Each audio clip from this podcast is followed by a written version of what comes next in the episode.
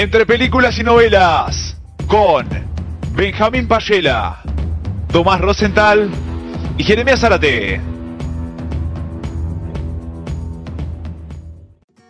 Muy buenas a todos gente, ¿cómo están? Acá de vuelta en nuestros podcasts de lunes a viernes a las 7 de la tarde, hora argentina. Como sabrán, entre películas y novelas siempre quiere traer lo mejor de estas novelas y películas que encontramos en el mundo, porque estamos en Argentina, en Uruguay, más que nada en hispanohablante. Así que vamos a hablar un poquito de una novela, una historia que nos encantó, y que queremos recomendarles ver la, eh, la película y leer mucho más la novela, llamada Tuya, que ahora mi camino Tomás va a explayar un poquito más. Bueno, Tuya es una novela escrita por Claudia Piñeiro y lanzada en el año 2005 por Ediciones Coligüe. También un dato importante es que esta es la primera novela policial que escribió ella y tiene una trama la verdad que es muy, muy atrapante. Bueno, eh, Claudia Piñero, reconocidísima escritora en el mundo hispanohablante. La verdad que sí, muy. Hace de todo esta mujer. Eh, tiene 61 años, eh, es nacida el 10 de abril, un día antes que el cumpleaños de mi compañero Tommy, y bueno, es guionista de televisión, dramaturga y contadora, hace todo. Una de las obras que ella hizo, como bien dijo Tommy, es Tuya, de la que vamos a hablar hoy. Eh, Tuya se desarrolla en torno al año 2000 en Argentina. trata sobre una familia de clase media alta que se compone de eh, tres integrantes. Ernesto, que es el que trabaja en la familia, su hija Lali, eh, que todavía es estudiante en la escuela, eh, que no llegó a los 18 años y que pronto va a realizar su viaje de egresados, y la madre de la familia, que es Inés. Y Benja, ¿cómo era la relación entre ellos? ¿Cómo, ¿Cómo se relacionaban? Y creo que esto mejor te lo podría explicar Tommy yo quería resaltar el hecho sobre Inés, que la locura que tiene ella en esta novela, sobre todo contra Ernesto, porque a pesar de la infidelidad que de su parte, ella lo sigue perdonando y justificando hasta el punto de, bueno, que comete lo que cometió ella. Claro, sí, y esto un poco responde a lo que acaba de, de preguntar Jere.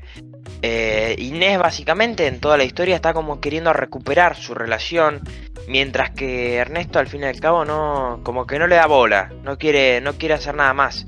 en muchas ocasiones se va Inés queriendo tener relaciones con su marido, eh, que su marido en verdad lo quiere. Eh, después veremos por qué. Recordemos que también acá está Lali.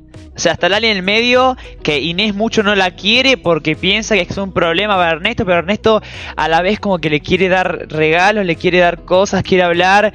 Eh, y está con un caso Lali de que está está embarazada, claro. eh, tiene problemas con la familia, no puede hablar, solamente hablaba con la amiga. no, por eso, por eso, esto lo mantiene como una mentira. O sea, eh, dice que está mal, que le ve la panza o que comió mucho, pero la ven más gordita también, que después le dice claro, y la que está más gorda. Le dice que está más gorda, no, horrible de su parte. También, a ver, una parte de desconfianza de no querer decirle a su madre, a su madre y a su padre, porque como son de sangre los dos, son de ADN, no le quería decir que está embarazada y la única manera que lo podía decir era, su amiga, que le daba consejos de sin saber porque nunca estuvo embarazada. Ese también era el problema de, de, el dinero, porque se quería realizar un aborto, de todo, una banda de problemas. Exacto. Bueno, y es de aclarar, este género en, su totalidad, esta novela eh, pertenece al género realista. Es el género, digamos, eh, como, como todo lo tenemos, es como el verosímil, el, el realista, eh, como se llama. El género realista suele tener una, una linealidad narrativa. Que eso sería que los, que los hechos se cuentan de forma lineal. No hay saltos en el tiempo hacia atrás, como está pasando en la novela que nosotros estamos viendo, que es tuya.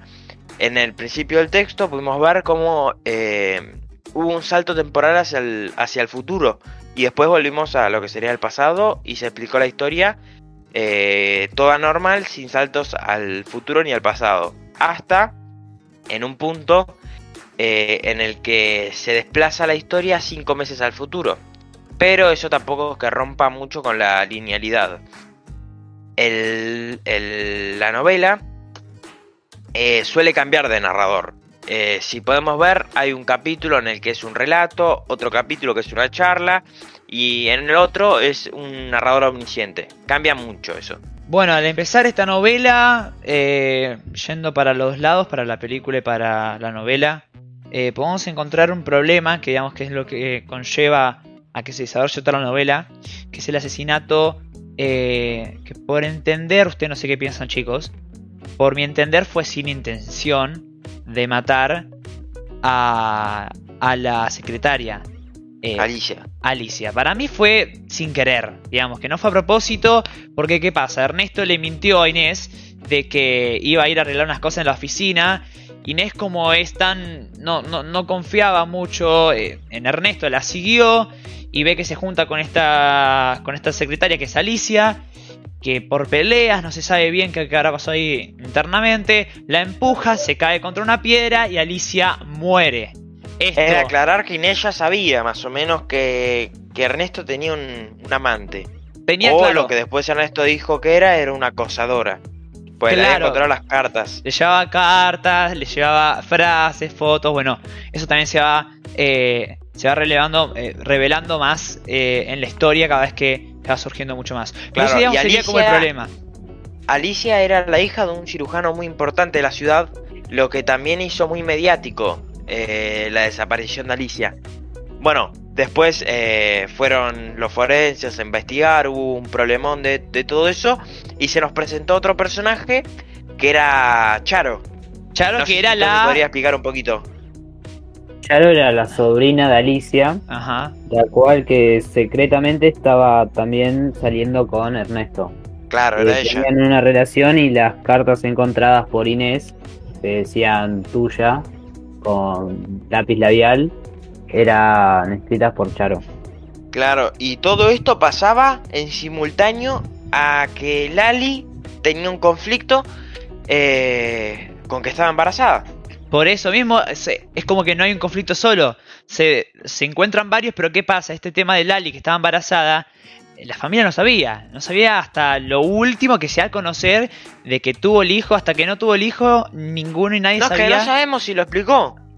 Ese es el tema. no sabemos si se lo dijo a su familia. Porque sí, yo creo que sí. el hijo. Es verdad, y me acuerdo encima que había dicho al final una frase como que creo que no se parece a nadie, como que está contenta de eso. Pero yo no, pues le habían preguntado, no sé si se acuerdan, eh, quién es el padre. El hijo no, no tiene padre. Eh, y le preguntó quién eran los padres de Lali y Lali no respondió. Es verdad, así, que eh, acá quedó como un final abierto. Quedó claro. abierto. Y bueno, lo, lo, del final. Bueno, en esto también aparecen varios personajes secundarios. El, el que tuvo las relaciones con Lali, que después llevaron al hijo. Y la madre del mismo, que Lali no sé si se acuerdan, pero la llamó. Y bueno, la, básicamente, discúlpenme las palabras, la recagó puteadas. Sí.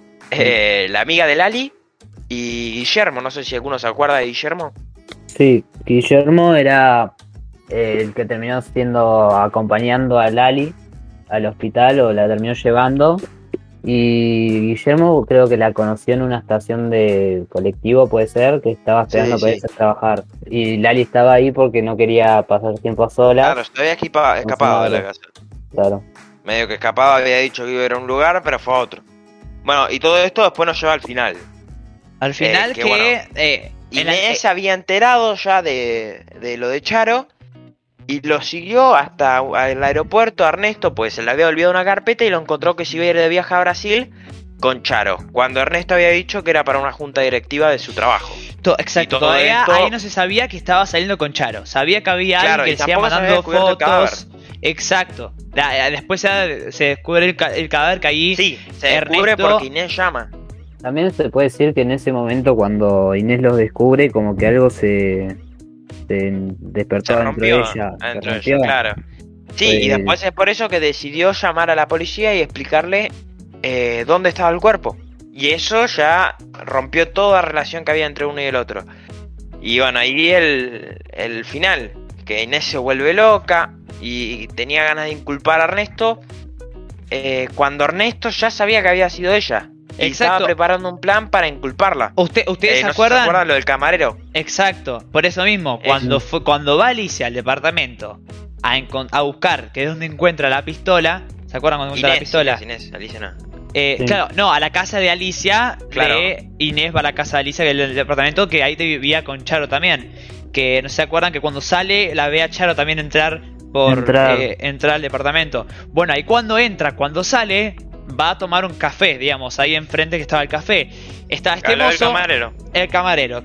La veía Alicia con las manos, con, la, con los guantes, la vio rara, se puso nerviosa y se fue volando porque vio que Charo se iba, eh, creo que pidió un taxi y la siguió Sí. en el auto. Y no era como una actitud... Y cuando lo vio haciendo la denuncia, que había llevado a Ernesto al camarero, eh, como que se vuelve más loca y se va. Se Exacto. va y ahí vemos la escena de la película, de la, de la, pelu- de la peluca, eh, saca plata y se va a seguir a Ernesto. Y cuando lo encuentra a Ernesto, eh, tenemos esa escena en la que se esconde en el maletero, eh, con Charo que entra en el auto. Y bueno, sale del maletero y, y le dispara sangre fría a Charo y se va corriendo. Exacto.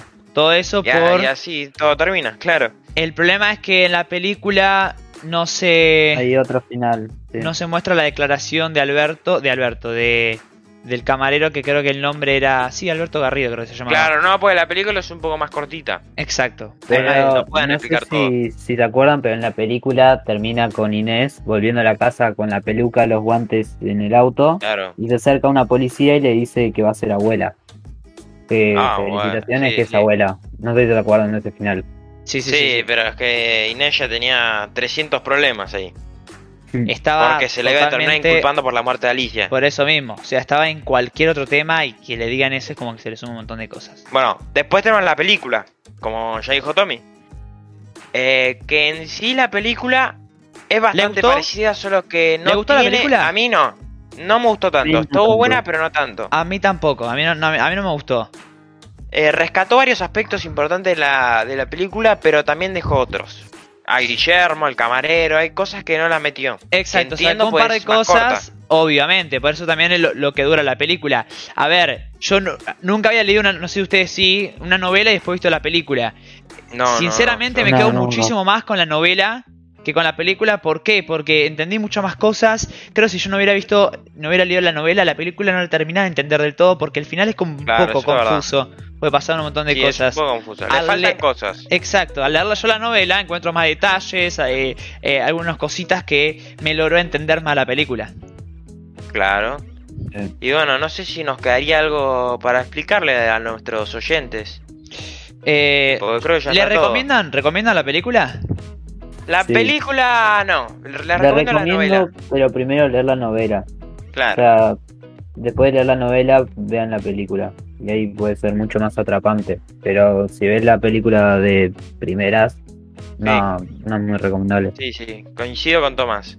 Y bueno, eso fue todo por hoy. Eh, tuya, una novela, una película, una historia sorprendente, una película magnífica. Recuerden que estamos todos los días de lunes a viernes a las 7 de la tarde, hora argentina, con nuestro podcast entre películas y novelas. Chicos, saluden. Muchas gracias. Chau, chau. Nos estamos viendo. Nos vemos.